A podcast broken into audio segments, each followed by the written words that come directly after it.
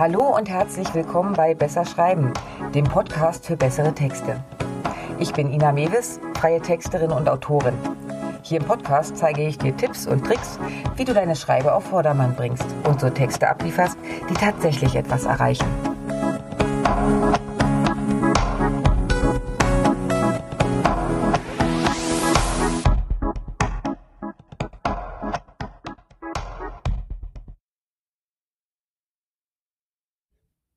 Ein Newsletter für dein Business Teil 2.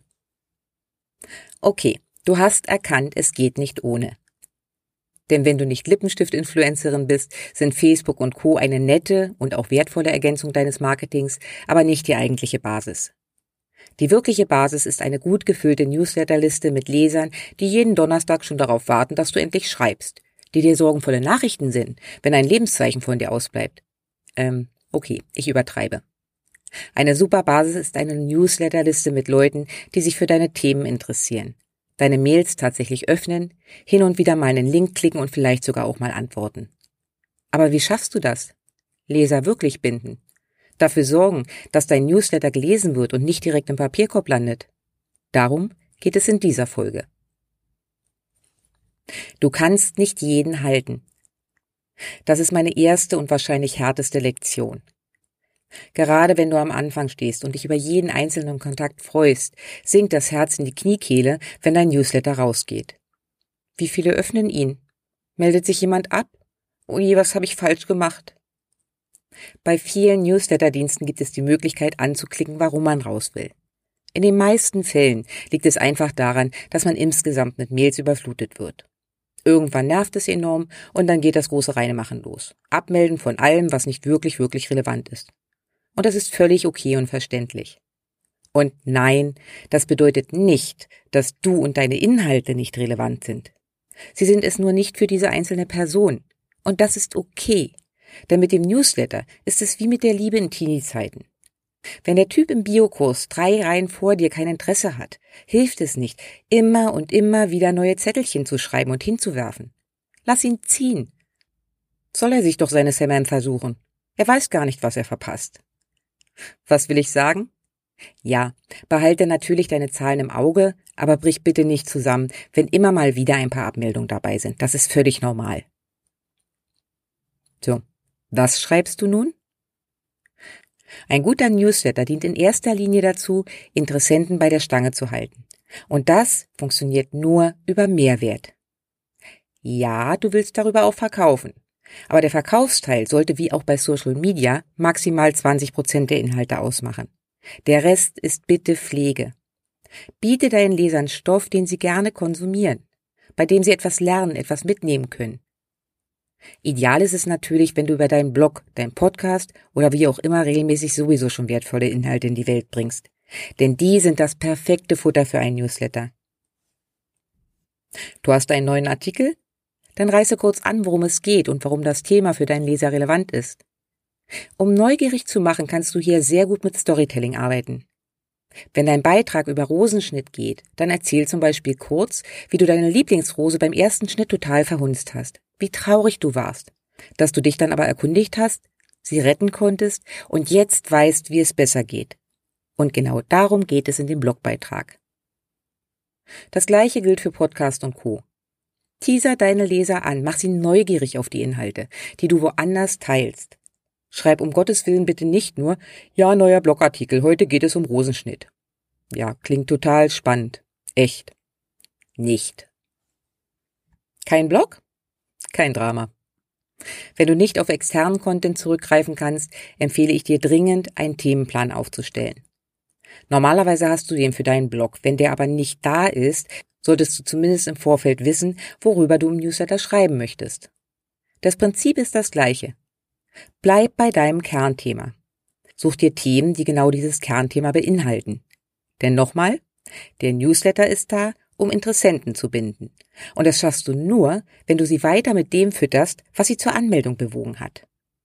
Such dir Aufhänger, wie bestimmte Feiertage oder aktuelle Themen. Gib Tipps, teile Erkenntnisse, Gib dein Wissen raus. Hab keine Angst, dass niemand deinen Kurs bucht, nur weil er im Newsletter schon grob gelesen hat, wie es theoretisch geht. Info ist das eine. Umsetzung eine ganz andere Hausnummer. In meinen Schreibworkshops erzähle ich nichts, was nicht auch über Podcast und Blog verfügbar wäre. Der Grund, den Kurs zu buchen, ist die konkrete Anleitung, die Umsetzung und das Feedback der anderen Teilnehmer und von mir. Überfordere deine Leser nicht. Ein Newsletter, ein Thema. Du hast einen neuen Kurs am Start, du bist Gast in einem tollen Podcast, ja, und Geburtstag hast du auch noch? Ja, alles schön, aber zu viel des Guten. Konzentriere dich auf ein Thema. Auch hier wieder, ein Themenplan hilft. So kannst du deinen Kursstart verkünden und den Podcast-Gastauftritt auch noch in der Folgewoche thematisieren. Nimmst du verschiedene Themen auf, wird immer ein Teil untergehen. Unsere Aufmerksamkeitsspanne wird immer kürzer. Wir überfliegen Texte. Springst du zu einem neuen Thema, fällt entweder der erste Teil runter oder der zweite. Also entscheide klug, was genau in dieser Woche wirklich wichtig ist. Einzige Ausnahme? Das PS. Da kannst du auch mal eine zusätzliche Kleinigkeit unterbringen. Aber eben nur eine Kleinigkeit. Wie schreibst du? Das ist tatsächlich ganz einfach. Schreib dein Newsletter so, als ob du mit einer Freundin schreibst. Nicht deine engste Freundin, klar. Deine Eheprobleme oder der missglückte Haarfärbeversuch haben im Newsletter nichts zu suchen. Obwohl man aus dem Farbdesaster schon auch was basteln könnte. Aber schreib nicht für die Masse. In einer der ersten Folgen habe ich das Thema Bayer-Persona aufgeworfen. Dort geht es genau um die Frage, für wen schreibst du? Diese Bayer-Persona ist die Person, an die du dich richtest. Direkte Ansprache.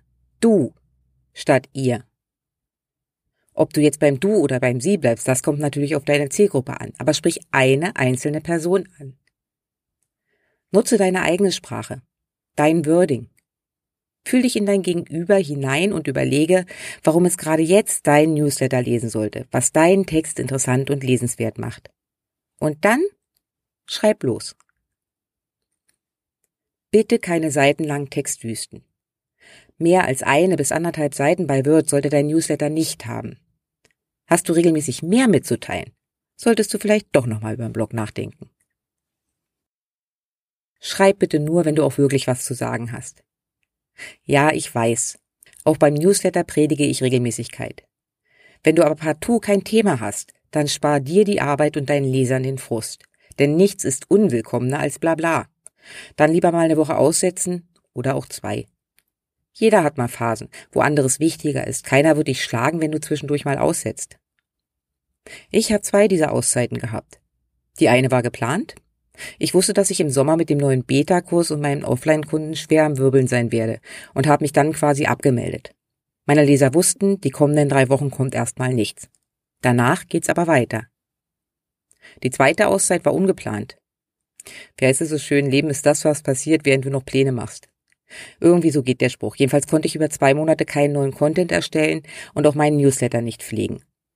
Am Ende hat aber auch das nicht geschadet. Eher im Gegenteil. Ich habe mich nämlich an eine eigene Regel gehalten. Authentisch sein, ehrlich. Ich habe kurz erklärt, warum ich weg war und dass es nun weitergeht. Selten hatte ich so viele Rückmeldungen auf eine einzelne Nachricht erhalten. Und wie verkaufst du jetzt im Newsletter? Ui, jetzt wird's spannend.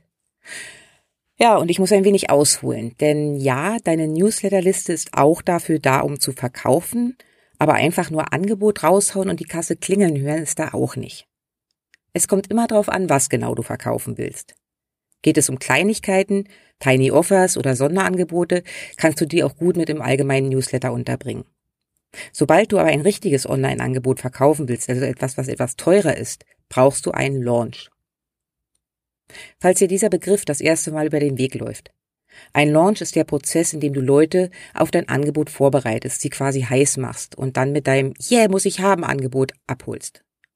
Auf Social Media begegnen dir diese Launches alle Nase lang. Der Klassiker ist eine Challenge. Fünf Tage, um bei Instagram richtig durchzustarten, vier Tage, um mit dem Basenfasten zu beginnen, alles kostenfrei mit ganz viel Input und dann am Ende der Verkaufsteil, in dem der nächste Schritt an den Mann oder die Frau gebracht wird. Was bedeutet das jetzt für dein Newsletter? Wenn du alle deine Abonnenten in deine Launch-Aktivitäten einbindest, wirst du vor allem eins, Abonnenten verlieren. Denn dein jetziges Angebot passt nicht für jeden. Klar, im Idealfall hast du lauter Wunschkunden in der Liste. Aber selbst die sind nicht immer und überall bereit mit einzusteigen. Das bedeutet, dass du deine Liste schon nutzen kannst, aber eben nur teilweise. Wenn du einen Launch in Angriff nimmst, lade deine Newsletter-Abonnenten ein, daran teilzunehmen. Gerne auch zweimal, aber sachte. Die, die Interesse haben, kommen in eine Extraliste, die Launchliste, zusammen mit den Leuten, die du über andere Kanäle gewinnen konntest. Diese Launchliste erhält in den kommenden Tagen deutlich mehr und andere Mails als der normale Newsletter. Denn hier geht's erstmal um die Challenge oder was auch immer du dir als Zugfeld überlegt hast. Und dann knallhart ums Verkaufen. Wenn dein Launch erfolgreich ist, hast du Umsatz gemacht. Du wirst aber auch einige haben, die aus der Launchliste abspringen. Das ist okay. Die, die übrig bleiben, landen bei dir im normalen Newsletter. Stell dafür aber sicher, dass du im Vorfeld ihre Erlaubnis eingeholt hast. Und die, die schon drin waren und sich nur von der Launchliste abgemeldet haben, sind ja auch noch da. Denk immer an die 80-20-Regel. 80% Mehrwert, 20% Verkauf. In der Launchliste gilt die nicht. Im normalen Newsletter unbedingt. Fazit? Schreibe für deine Buyer-Persona, deine Wunschkundin, denn die willst du ansprechen. Nutze die direkte Ansprache. Gebe Mehrwert raus. Hast du wertvollen Content, den du teilen kannst, nutze den für deinen Newsletter. Mach neugierig und nutze Storytelling, um deine Blogbeiträge anzuteasern. Hast du keinen Blog? Brauchst du trotzdem einen Themenplan. Verkaufen ja, aber nicht zu pushy. Bei größeren Aktionen nutze eine Launchliste, um deinen normalen Newsletter nicht zu zerstören. Und trau dich bitte, Mehrwert rauszugeben. Zu viel geht nicht. Wissen, wie es geht, heißt noch lange nicht, selbst umzusetzen. Vertrau auf dich und auf deine Inhalte. Und vor allem, sei authentisch. So, das war's für heute von mir. Wenn es dir gefallen hat, lass mir gerne ein Like da. Kommentare und Anregungen sind natürlich auch herzlich willkommen. Den Blogbeitrag zum heutigen Thema, Links und Arbeitsmaterialien findest du wie immer auf meiner Webseite www.besserschreiben.online. Und wenn du in Zukunft keine Folge verpassen willst, abonniere doch einfach meinen Kanal. Na dann, mach's gut und bis die Tage.